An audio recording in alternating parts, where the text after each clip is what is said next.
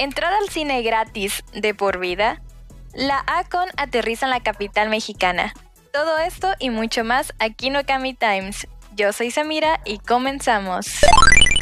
Sin Oda no hay live action. Así lo dio a entender el autor del manga de One Piece sobre la adaptación del live action de la serie, mencionando que están poniendo el corazón para llevar la historia a cada rincón del mundo. Eso tan solo unos días de la revelación del fracaso en taquilla y las fuertes críticas al live action de Saint Seiya. Y esto ya parece pelea de gallos. Panini Manga dio una serie de anuncios el pasado 5 de mayo, donde reveló que llegará el box set de la primera parte de Chainsaw Man en julio. Las historias cortas de Tatsuki Fujimoto llegarán en agosto, y también llegará Look Back, pero no se dio fecha de estreno.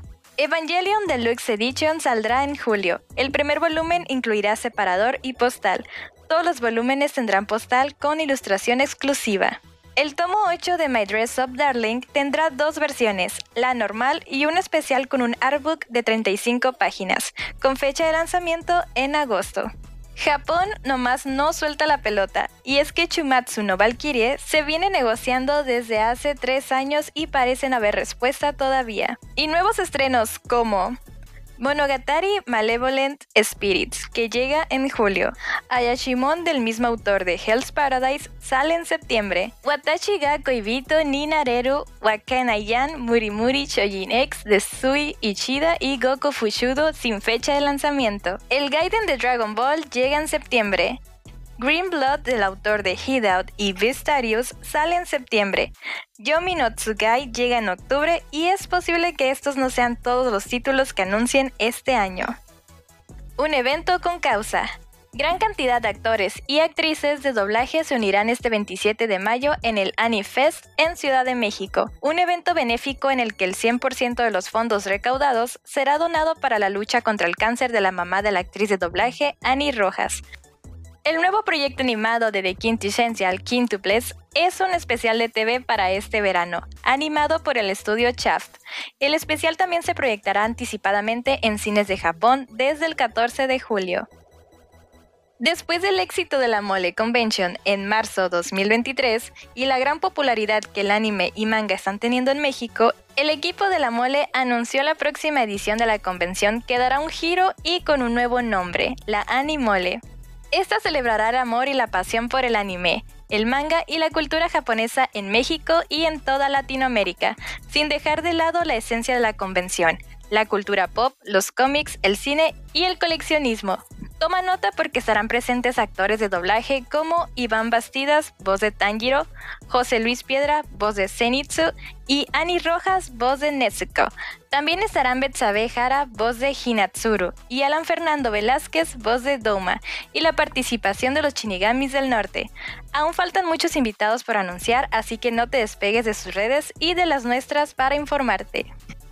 La popular cantante Ado, quien ya conoces por interpretar a Uta en los temas para la película de One Piece Film Red, estrenará nueva canción de la mano de Boundy en las diferentes plataformas de streaming.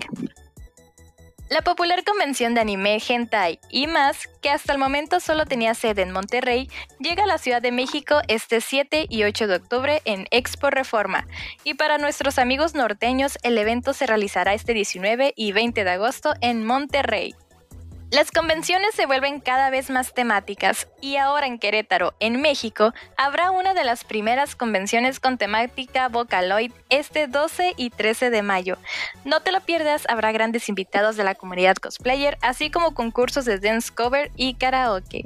La convención Anime Friends 2023 de Brasil tiró la casa por la ventana y anunció la siguiente lista de invitados para el evento de julio 2023. Nano, Asuka, Huya Extended, Senarin, Burnout Syndromes, Survive Say the Prophet, Flow, Scandal. Nuevo proyecto de Silent Hill. Konami acaba de unir fuerzas con la compañía de maquillaje Vampire Cosmetics para lanzar una colección de maquillaje oficial inspirada en la franquicia de terror. Sin embargo, en el anuncio no se mostró ninguna imagen de los productos o detalles de la colaboración.